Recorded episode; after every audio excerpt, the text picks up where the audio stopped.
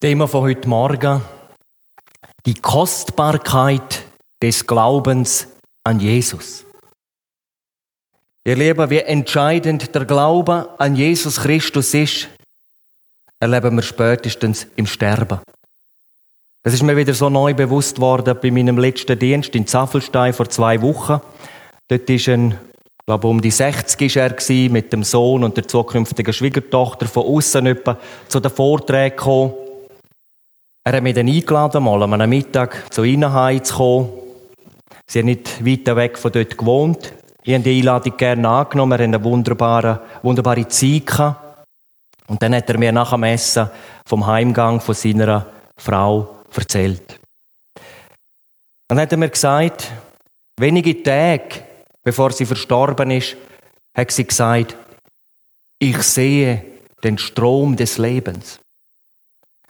Einmal sage ich nochmal eine ganz andere Aussage über ihre Lippen gekommen, wo er bei ihr war, sagt, warum muss sie für ewig brennen? Und dort sagt zum Ausdruck gekommen, dass der Feind Gottes seine Hände im Spiel kriegt. Das aber nur einmal passiert. Aber dann, am letzten Tag, wo sie hier auf der Erde verbracht hat, er war bei ihr, der Sohn war auch dort. Und auf einmal hat sie gesagt, mehrmals, ich sehe, ich sehe den Strom des Lebens. Jetzt will ich gehen. Jetzt. Jetzt. Und so sei sie übergegangen in die Herrlichkeit von ihrem Erlöser Jesus Christus. Beide haben mir bezeugt, sie haben Glanz auf dem Gesicht gehabt. Und sie haben gewusst, sie ist am Ziel, vollendet in Jesus, in der Gegenwart Gottes. Wie wertvoll ist der Glaube an den Herr Jesus Christus. Er sagt, wer an mich glaubt, wird leben, auch wenn er gestorben ist. Johannes 11, Vers 25. Die Kostbarkeit vom Glauben an Jesus. Und ich möchte uns den Text lesen aus dem 2. Petrusbrief, Kapitel 1, Verse 1 bis 4. 2. Petrusbrief, Kapitel 1, die Verse 1 bis 4. Simon Petrus, Knecht und Apostel Jesu Christi, denen, die einen gleich kostbaren Glauben mit uns empfangen haben durch die Gerechtigkeit unseres Gottes und Heilandes Jesus Christus, Gnade und Friede werde euch immer reichlicher zuteil in der Erkenntnis Gottes und Jesu unseres Herrn. Vers 3, da seine göttliche Kraft, Dynamis steht dort im Grundtext, uns alles zum Leben und zur Gottseligkeit, Eusebaya, man könnte sagen zum Wandel in der Gottesfurcht, geschenkt hat, durch die Erkenntnis dessen, der uns berufen hat, durch seine eigene Herrlichkeit und Tugend, durch die er uns die kostbaren und größten Megistos, griechisch Superlativ, Verheißungen geschenkt hat, damit ihr durch sie Teilhaber der göttlichen Natur werdet, die ihr dem Verderben, das durch die Begierde in der Welt ist, entflohen seid. Erstens, der Glaube an Jesus ist ein kostbarer Glaube. Er ist darum so einzigartig, weil er sich von allem anderen unterscheidet, was sich Glauben nennt. Buddha ist tot, Mohammed ist tot, Konfuzius ist tot, alle Religion, Religionsstifter sind gestorben, aber Jesus lebt. Wir haben einen lebendigen Heiland. Er ist nicht im Tod geblieben, sondern er hat die Macht vom Tod gebrochen. Und er ist heute da in seiner ganzen Macht und Liebe durch den Heiligen Geist. Schmecket und seht, wie freundlich der Herr ist, wohl dem, der auf ihn trauet. Steht im Psalm 34, Vers 9. Niemand kann von Jesus reden, wo ihn nicht geschmeckt hat. Aber ihm zu schmecken ist das Beste, was es gibt. Man kann Jesus sogar essen. Man kann ihn trinken. Geistliche Bedeutung. Er ist das geschriebene Wort. Er ist selber das Brot des Lebens und er gibt das lebendige Wasser. Er sagt, wer an mich glaubt, wird nicht mehr hungern und wird nimmer mehr dürsten. Johannes 6, Vers 35. Hast du Jesus geschmeckt? Wenn nicht, dann musst du dich beeilen. Denn schon bald erschallt die Posaune und die Gemeinde wird entrückt werden. Und dann ist auf der einen Seite große Freude und auf der anderen Seite große Traurigkeit.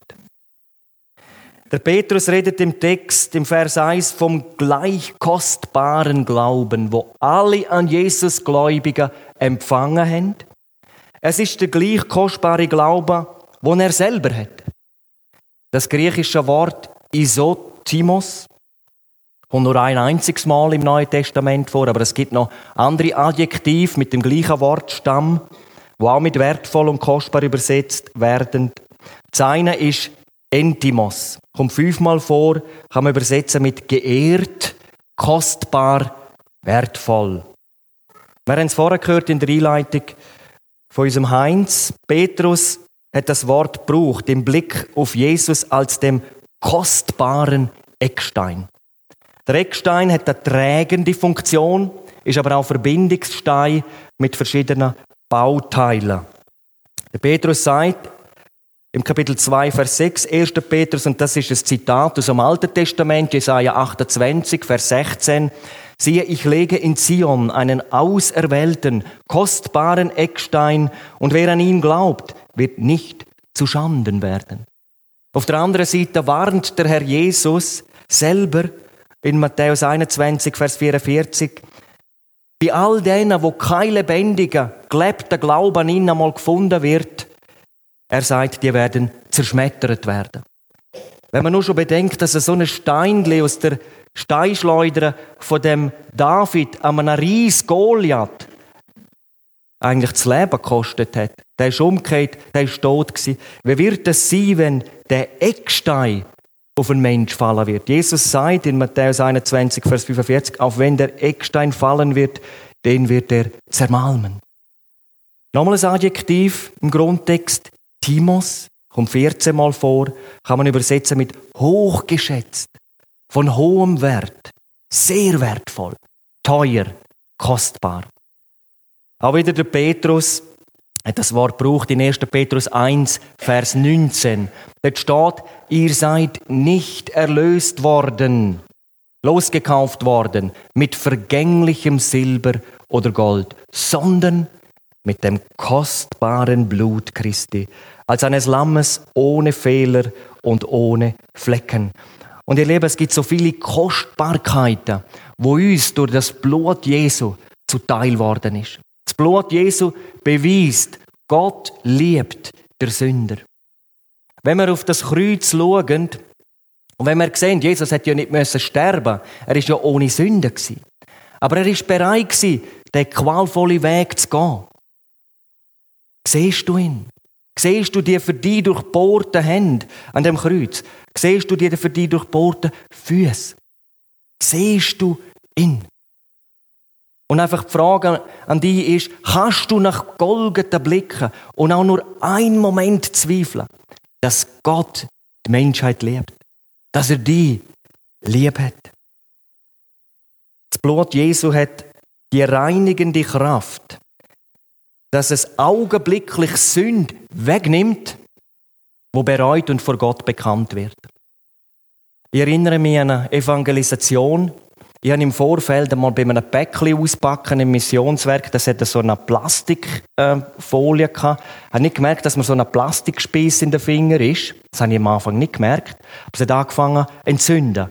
Und während der Evangelisation ist mir das echt ein Problem geworden. Ich habe dann einen einen Hausvater dort gehabt, oder einfach einen Gastgeber, der hat gesagt, ja, ich kann dir das einmal rausschneiden, dann können wir schauen. Und ich gesagt, ja, lieber nicht. Die haben dann eine Zugsalbe einmal drauf und nochmal und nochmal. Und dann habe ich auf einmal gesehen, ein Pünktchen, und dann habe ich da mal gedruckt und plötzlich ist der Spieß rausgekommen. Was für eine Wohltat ist, wo der draussen war. Und so reinigt das Blut Jesu von Sünde. Auch wenn wir gläubig sind, kann etwas uns so drücken, so abdrücken, und dann ist es eine Wohltat, wenn wir es einmal Jesus bekannt haben. Dann ist es weg. Das Blut Jesu verleiht uns auch Kraft zur Überwindung von der weltlichen Lust, von der Begierde von dieser Welt, die Überwindung vom Bösen und von der Sünde. Offenbarung 12, Vers 11. Dort werden die Erlösten dargestellt vor dem Thron Gottes und sie sind dort steht, weil sie überwunden haben durch das Blut des Lammes. Der Glaube an Jesus ist darum so ein kostbarer Glaube, weil er ein selig machender Glauben ist, ist, wo uns in den Himmel bringt. Im Blick auf die Ewigkeit sagt er Petrus in 1. Petrus 1, Vers 6 und 7, dann werdet ihr euch jubelnd freuen, die ihr jetzt eine kurze Zeit, wenn es sein muss, traurig seid, in mancherlei Anfechtungen, damit die Bewährung eures Glaubens, der viel kostbarer ist als das vergängliche Gold, das doch durchs Feuer erprobt wird, Lob, Ehre und Herrlichkeit bei der Offenbarung Jesu Christi. Zweitens, die Wichtigkeit, dass wir Klarheit haben über unseren Glauben an Jesus. Ihr Leben in unserer Zeit ist es von größter Wichtigkeit, dass ein Gläubiger Klarheit hat, was die Bibel über den Glauben an Jesus sagt. Der Martin Lloyd Jones, er hat gelebt 1899 bis 1981, er hat einmal Folgendes gesagt, ich bin persönlich mehr beunruhigt über den Zustand der Gemeinde als über den der Welt. Bezüglich der Welt besteht Klarheit. Sie gerät mehr und mehr in Verwirrung. Elend und Unglück, weil sie das Evangelium von Christus missachtet. Und ich fürchte, dass dies zum Teil durch die schlechte Lebensqualität der Christen verursacht wird. Wäre diese hervorragend, dann würde die Welt aufmerken. Sollte heute noch jemand da sein, der Unsicherheit hat, wo nicht zufrieden ist mit seinem Christsein, dann gilt es zuallererst zu prüfen, ob du auf dem Fundament vom Glauben an Jesus stehst. Ich denke, der René kann mir da zustimmen, wenn irgendwo im Bau ein Konstruktionsfehler ist, dann wird immer mit der Überprüfung von der Grundlage angefangen.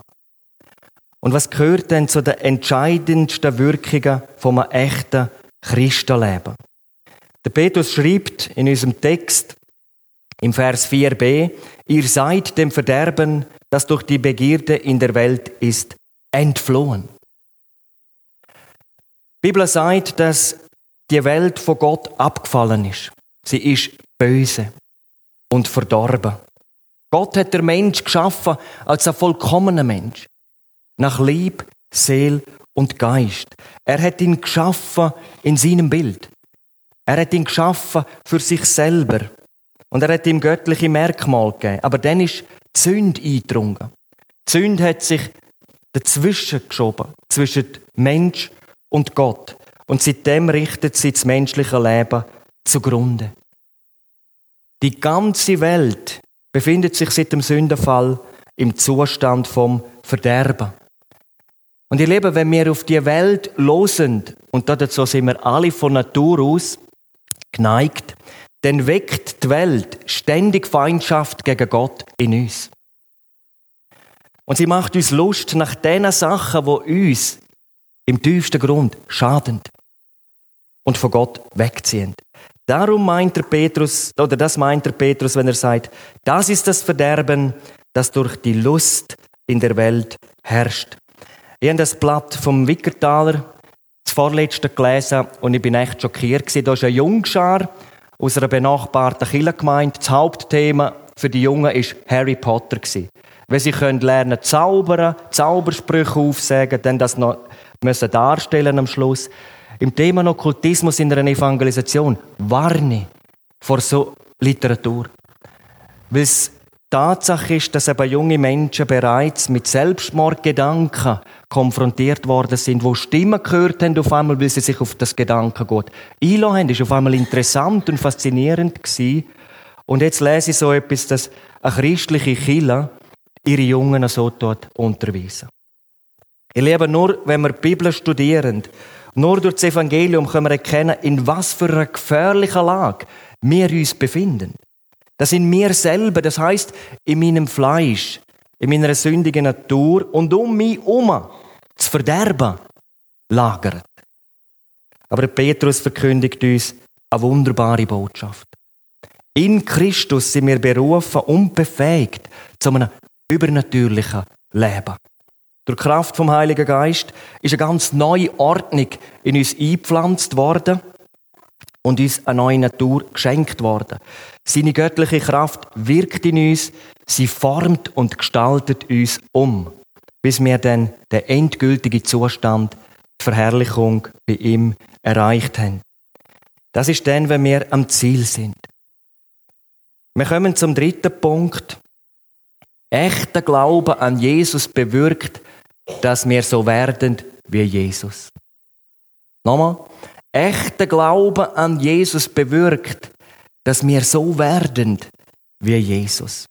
Der Petrus sagt das so, dass uns die größten, nochmal Megistos ist ein griechischer Superlativ, und die kostbaren kostbarsten Verheißungen geschenkt sind. Und das, ihr Lieben, ist eine der bemerkenswertesten und erstaunlichsten Aussagen im ganzen Neuen Testament.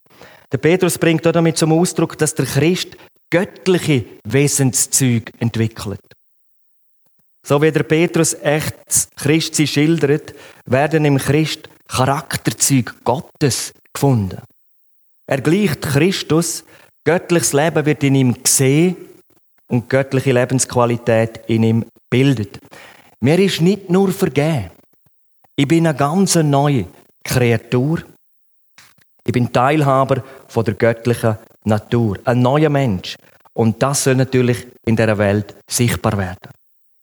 Ich lese nochmal die Verse 3 bis 4. 2. Petrus 1. Da seine göttliche Kraft uns alles zum Leben und zur Gottesfurcht geschenkt hat, durch die Erkenntnis dessen, der uns berufen hat durch seine eigene Herrlichkeit und Tugend, durch die er uns die kostbaren und größten Verheißungen geschenkt hat, damit ihr durch sie Teilhaber der göttlichen Natur werdet, die ihr dem Verderben, das durch die Begierde in der Welt ist, entflohen seid. Die kostbaren und größten Verheißungen, wenn wir, wo uns geschenkt sind, wenn wir jetzt einmal noch näher betrachten, Erstens, vor allem Vergebung. Vergebung. Wer an Jesus glaubt, Johannes 3, Vers 18, wird nicht gerichtet. Römer 8, Vers 1, so gibt es jetzt keine Verdammnis mehr für die, welche in Christus Jesus sind. Ich könnte jetzt fast endlos im Blick auf Vergebung die kostbaren, und größte Verheißungen aufzählen, wo jeden empfängt, wo erkennt, wie verloren, von Gott abgefallen und schuldig er vor Gott ist. Aber was für eine gnädige Verheißung. Es ist alles vergeben. Und was die göttliche Vergebung auslöst und was für eine, was für eine Macht sie hat, dürfen wir gerne einen Zettel draussen mitnehmen. Das ist ein beeindruckendes Zeugnis von der Corrie ten Boom. Sie hat einmal einen Vortrag gehalten. Das war ja im KZ, holländische Christin. Wir müssen miterleben, wie einige von ihren Familienmitgliedern umgebracht worden sind, umgekommen sind im KZ. Und nach einem Vortrag gesagt, sie sei so einer auf sie zugekommen und sie hat ihn sofort erkannt. Das war so ein Wächter. Er war immer mit dieser Jagdpeitsche unterwegs. Und dann hat er ihr gesagt, ich bin Christ geworden. Können Sie mir vergeben? Und sie, sie beschreibt, dass das Blut sei ihr fast gefroren. Ein unheimlicher Kampf, sagt sie. Aber was sie dann Großartiges erlebt hat, dürfen wir gerne dann selber lesen. Draussen hat es einige Kopien. Wir kommen zu der zweiten kostbaren Verheißung. So groß die Tatsache von der Sündenvergebung auch ist, und sie ist überaus groß. Sie kann unsere alte Natur nicht umwandeln. Was gilt es denn zu tun? Die zweite ganz große Verheißung steht in Johannes 1, Vers 12. Allen aber, die Jesus aufnahmen, denen gab er Vollmacht, Gottes Kinder zu werden. Das sind die, die von Gott geboren sind. 1. Petrus 1, 23. Ihr seid wiedergeboren, nicht aus vergänglichem Samen, sondern aus unvergänglichem durch das lebendige und bleibende Wort Gottes. Gott sei Dank. Das Evangelium sagt mir, dass ich von neuem geboren werden kann, dass ich eine neue Natur empfange, dass ich ein neuer Mensch darf werden. Ist jemand in Christus, so ist er eine neue Schöpfung, eine neue Erschaffung, eine neue Kreatur. Das Alte ist vergangen. Siehe, ein ganz neues ist geworden. Was für eine gewaltige Verheißung. Es ist auch in Zafelstein und dort so wunderbare Begegnungen dürfen haben, wo, wo ich selber so gesegnet worden bin. Dort ist einer mit seiner Frau. Er hat mir erzählt, dass er in der Gefängnisarbeit in Polen äh, mitgearbeitet hat, dass sie über Skype mit Schwerverbrechern können reden Und dann haben sich auch solche bekehrt. Sie haben sogar Taufen durchführen. Ist bewilligt worden von der Gefängnisleitung. Und das war einer, das war so ein ein mächtiger, kräftiger Mann gewesen. Das war einer der gefürchtetsten Leute im Bereich vom Fußball. Er war in einer Gruppe, wo die Fußballstadion unsicher gemacht haben. Hat mehrere Tausend Euro pro Woche verdient, weil sich jeder gefürchtet hat, gefürchtet hat vor ihm. Er hat im Drogenhandel mitgearbeitet. Aber eines Tages hat, hat die Polizei ihn können irgendwie überwinden und, und ins Gefängnis bringen. Und dort hat er die Botschaft vom Herr Jesus gehört. Und er hat sich bekehrt. Er war Ausbilder in allen Kampftechniken, die es, die es glaube ich, gegeben hat. Und der, der Mitarbeiter dort, eben der, der, der hier in Zaffelstein war, der hat gesagt, der Händedruck war so sanft. Gewesen. Man hat sich eigentlich können gefürchten von dem Muskelmann, aber er hat so sanft die Hand gehabt. Und dann hat er eben gesagt, wie dann andere Häftlinge gekommen sind und gesagt, du kannst alle Kampftechniken, du musst uns alles beibringen. Sagt er, nein, ich bin ein anderer Mensch. Ich bin nicht mehr der Alt. Ich bin ein neuer Mensch. Und andere Zeugnisse habe ich gehört von ehemaligen Schwerverbrechern, die am Mord auf dem Gewissen hatten, aber dürfen Jesus finden und den Himmel buchen. Wir gehen einen Schritt weiter. So groß die Erfahrung von der neuen Geburt auch ist, es geht noch weiter. Wenn ich mal an dem Punkt von der Neugeburt angekommen bin, dann kriege ich mehr Licht und dann verstehe ich, wie viel Zeit ich verschwendet habe mit so unnützem Zeug. Was habe ich im Fernsehen geschaut? Früher. Ich habe meinen Fernsehen gerade liquidiert, als ich mich bekehrt habe. Auf und ab Serien geschaut, weiß ich was. Ja. So viel Zeit nutzlos verschwendet. Aber wie viele haben sich so gewöhnt an das Unterhaltungsangebot der Welt, dass sie eben unbedingt, wenn sie jetzt Christen geworden sind, müssen die überwältigend große Verheißung wissen. Der Heilige Geist, den ich empfangen habe, er hat mich nicht nur neu gemacht, er leitet mich auch nicht nur in alle Wahrheit, Johannes 16, Vers 13, sondern der Heilige Geist gibt mir Kraft, Weisheit und Wegweisung in Bezug auf die wichtigsten Entscheidungen in meinem Leben als Christ. Das ist natürlich mal der Ehepartner. Dann vielleicht, wenn ich eine Ausbildung mache, auch der Beruf. Und vieles, vieles anderes, wo wir dürfen im Gebet zu Jesus Christus kommen und sagen, Herr, in keine Ahnung, zeig mir deinen Willen. Und er wird es tun. Darum die dritte, weitere kostbare und gewaltige Verheißung finden wir in Epheser 1, Vers 3. Und hören mal, was da steht. Da wird uns gesagt, dass Gott uns gesegnet hat mit jedem geistlichen Segen in himmlischen Güter durch Christus. Das heißt, an Jesus gläubig geworden ist, Gott will ihm jede mögliche geistliche Segen, was es überhaupt gibt, auf sein Gebet hin schenken. Die einzige Voraussetzung ist, dass wir darum betten und die Verheißung uns so zuteil werden lassen. Darum ein Christ der nicht betet, ist eigentlich wie eine arme Killemus. Der Reichtum, der ihm eigentlich gehört, der wird er nie empfangen. Ich möchte mal, möchte mal ein paar Beispiele bringen. Ich habe mir übrigens einen Zettel einmal aufgeschrieben mit so vielen Verheißungen, wo mir einfach auf Gebet hin geschenkt ist. Zum Beispiel das Gebet von David im Psalm 139, Vers 23 und 24. Dort betet der David, Erforsche mich, Gott, und erkenne mein Herz. Prüfe mich und erkenne meine Gedanken. Und sieh, ob ich auf einem Weg der Mühsal bin und leite mich auf dem ewigen Weg. Das heißt, Gott erforscht mich auf mein Gebet, prüft mein Herz, meine Gedanken, dort Sünde aufdecken und durch das Bekenntnis von Sünde befreien davon. Eine wunderbare Verheißung.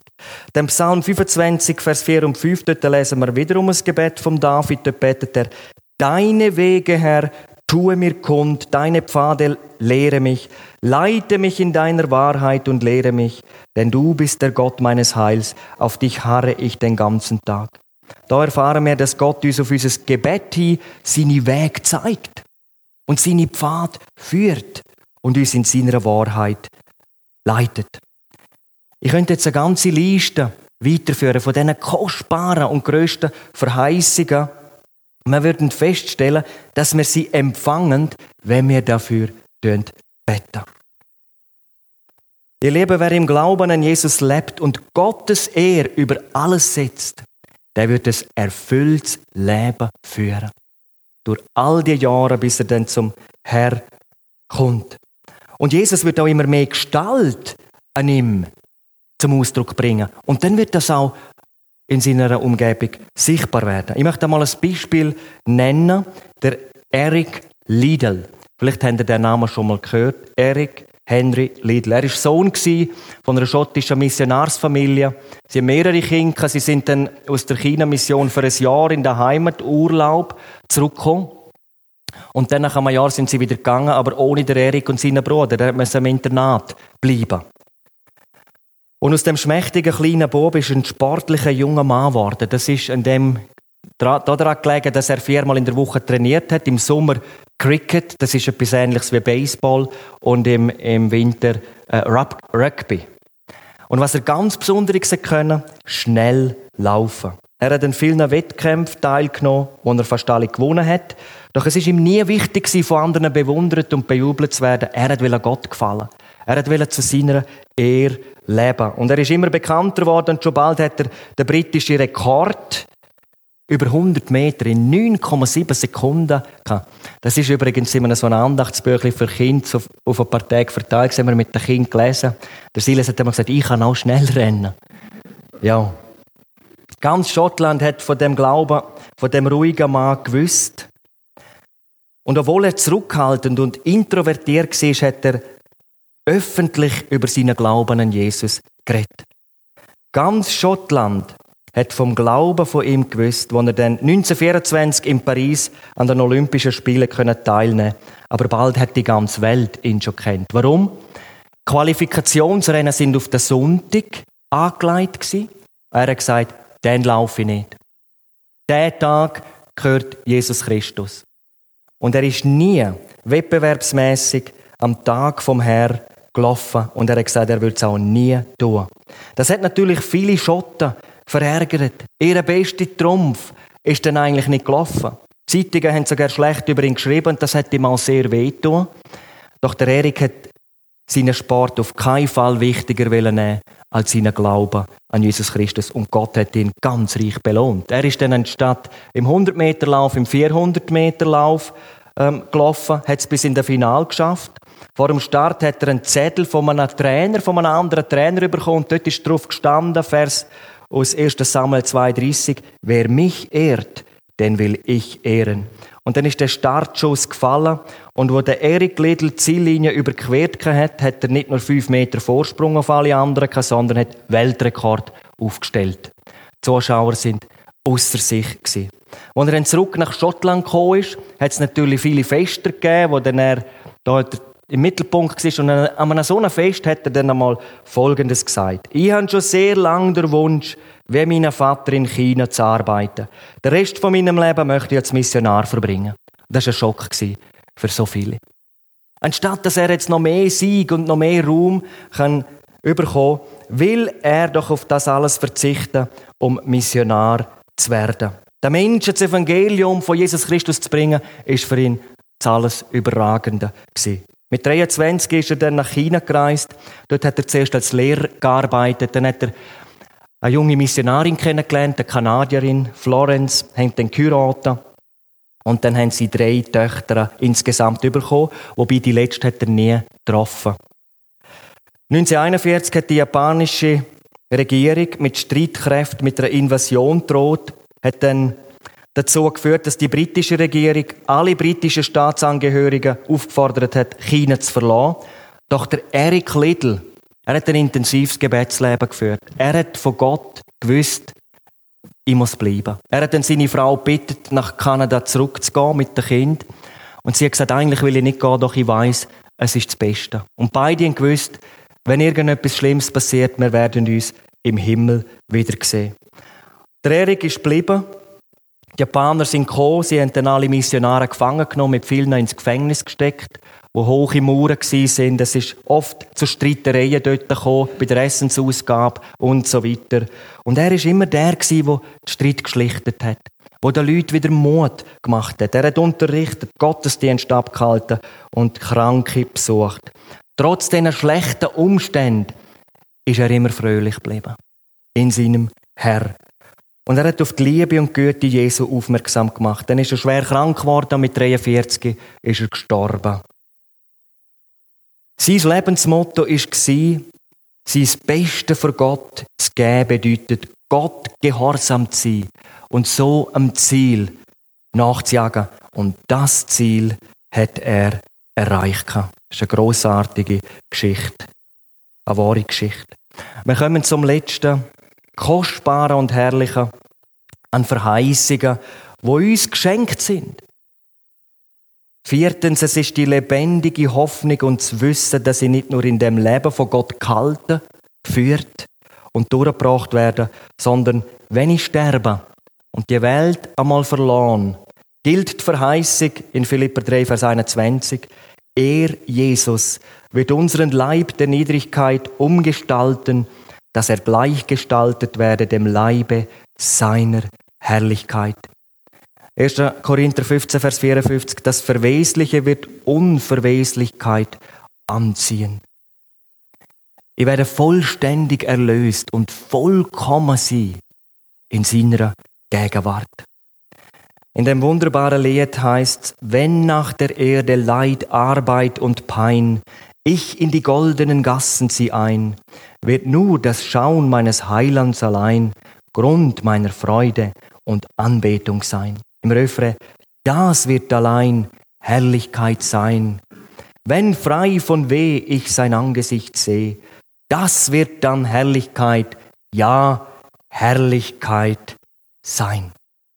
Willst nicht auch du alles Erdenkliche aus deinem Leben auf dieser Erde rausholen und zur Ehre Gottes, zur Ehre Jesu leben?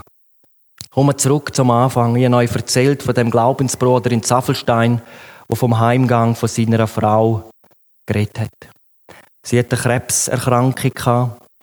Sie haben eigentlich alles Mögliche probiert, haben immer geglaubt, der Herr kann ein Wunder tun. Sie ist dann in den Hospiz gekommen er hat mir das so erzählt. Dann ist das Telefon gekommen und durch die Art und Weise, wie mit ihm geredet wurde, hat er gewusst, ich muss sofort gehen. Er hat seine Arbeit stehen lassen, ist gekommen und dann sagt es so, er regieren nicht einmal mehr die Hand heben Das Endstadium mit der Stase auf der Haut, es ist für sie so schmerzhaft gewesen.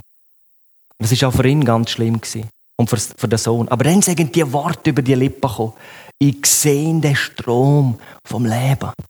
Ich will jetzt gehen. Jetzt. Jetzt. Und wie sie dann übergegangen sind, und der Glanz, uns sind alle Tränen runtergelaufen. Wie sie dann übergegangen war, hat er gesagt, und ich habe sofort gewusst, jetzt ist sie befreit. Jetzt ist sie bei Jesus und ihr Gesicht hat es gestrahlt. Und dann haben wir gesagt, ich bin so getrost. Ich weiß, es geht ihr jetzt gut. Und wir werden uns wiedersehen. Bei Jesus. Halleluja. Ich möchte mit uns beten. Ja, Herr, ich danke dir, dass wir dürfen durch den Glauben an dich, an dein Blut, an dieses Lösungswerk vollkommen gerecht vor Gott stehen. Und dass du uns eine Kraft verliehen hast, ein neues Leben zu führen. Dass auch die Welt, die Umgebung um uns herum, darf sehen, der lebt anders. Und du wirkst durch das Zeugnis. Wir haben es gesehen von dem Eric Little. Du hast ihm Schnelligkeit gegeben und er hat sie zu deiner Ehre eingesetzt. Du hast auch uns Gaben gegeben und wir dürfen sie zu deiner Ehre einsetzen. Ganz besonders auch hier im Bibeltreff. In einer Mitarbeit, wo wir von Herzen tun, aus Liebe zu dir und auch zu den anderen Geschwistern. Danke, dass wir so eine Gemeinschaft dort dürfen sein, Herr Jesus. Dass du der Mittelpunkt bist und dich darüber freust, wenn dein Wort verkündigt wird. Und ganz besonders, wenn wir auch heute an dieser Lösungswerk denken, im Abendmahl, dass du in unserer Mitte bist, Ich lobe und preise dich von ganzem Herzen. Amen.